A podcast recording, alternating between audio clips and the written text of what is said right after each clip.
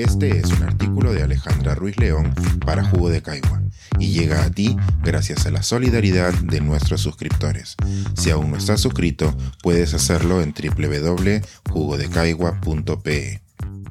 Nunca entro por la puerta 2, el universo tras los fraudes para ingresar a San Marcos. Yo nunca entro por la puerta 2. Me cuenta por Instagram uno de los postulantes a la Universidad de San Marcos que va a repetir el examen para medicina este fin de semana. Evitar dicha entrada es una estrategia para controlar los nervios antes de rendir la prueba. Los ocho exámenes de admisión que lleva en su vida de postulante han llevado a mi informante a pulir sus cábalas, pero también a comparar el último examen con los anteriores. Como me cuenta, antes de cada examen siempre hay rumores de fraude y llegan ofertas por redes sociales, incluso por WhatsApp para conseguir las claves. Los estafadores piden 30 mil soles para ingresar a medicina y 8 mil para las demás carreras. Esto no quiere decir que quienes ofrezcan las respuestas a los exámenes realmente las tengan, pero los perpetradores saben que los postulantes nunca irían a las autoridades con el argumento de que las respuestas facilitadas no les aseguraron el ingreso. Sin embargo, este año ha sido diferente.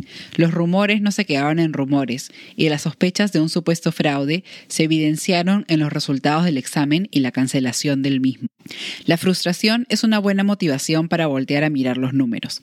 En casos como un examen de admisión o un gol que no fue gol, intentamos buscar una fuente confiable, objetiva y sin lugar a interpretaciones, una fuente numérica que nos asegure explicarnos la realidad. Como siempre digo, los números tienen sus limitaciones y solo comprobarán aquello para lo cual han sido empleados. En el caso del examen de San Marcos, el detonante de la certeza fue un empate estadísticamente improbable. Al publicarse los resultados, los postulantes y las academias preuniversitarias notaron que un grupo de alumnos, incluso con el mismo apellido, compartieron exactamente el mismo puntaje. Este empate en un proceso como el de San Marcos quiere decir que no solo ese grupo de personas acertó el mismo número de preguntas, sino que también se equivocó en un número exacto de preguntas. Algo que puede pasar, pero que es poco probable, no por lo menos sin haber tenido antes las respuestas del examen. Como explica Cristian de la Academia Preuniversitaria La Biología Teral Libre, estudiar los conceptos y dar el examen es solo una parte del universo que significa postular a una universidad como San Marcos.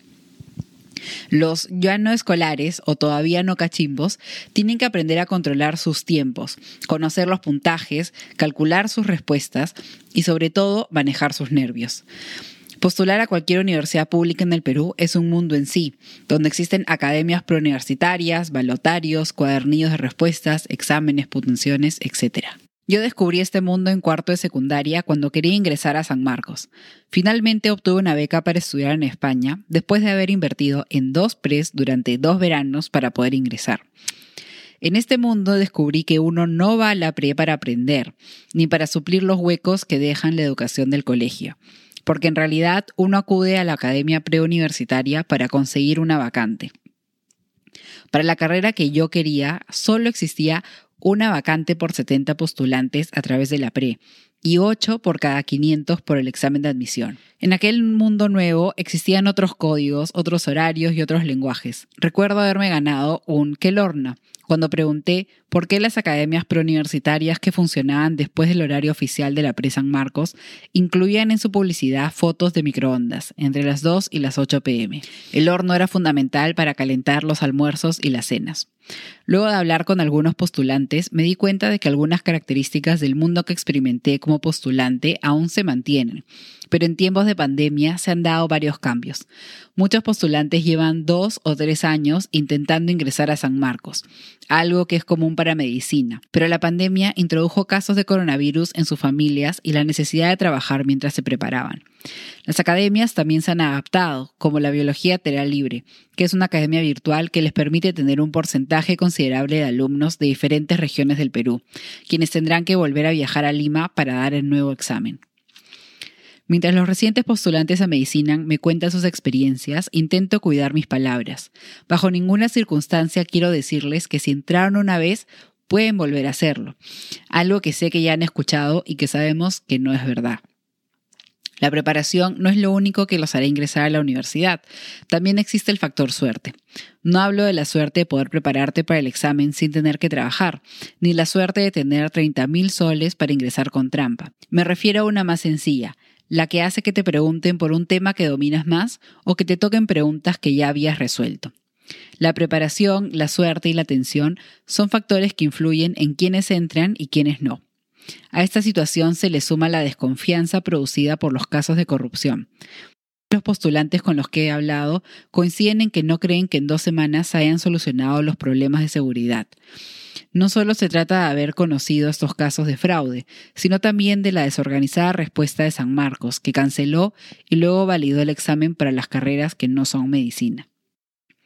Los casos de corrupción en otros exámenes de admisión en universidades nacionales, como la Universidad de Puno, lleva a pensar en grupos más organizados, que tienen acceso a los más tigres de cada universidad para resolver los exámenes, y que buscan aplicar nueva tecnología para poder asegurar el acceso. Los alumnos sospechan que también hay funcionarios involucrados, pero mientras no se culminen las investigaciones, todo queda en sospecha. Cada día falta menos para el nuevo examen de admisión y cada hora es crucial para quienes deben asegurar la transparencia del proceso y para quienes se encuentran en el limbo académico de ya no ser escolares pero tampoco cachimbo. Este es un artículo de Alejandra Ruiz León para Jugo de Caigua y llega a ti gracias a la solidaridad de nuestros suscriptores. Si aún no estás suscrito, puedes hacerlo en www.jugodecaigua.pe.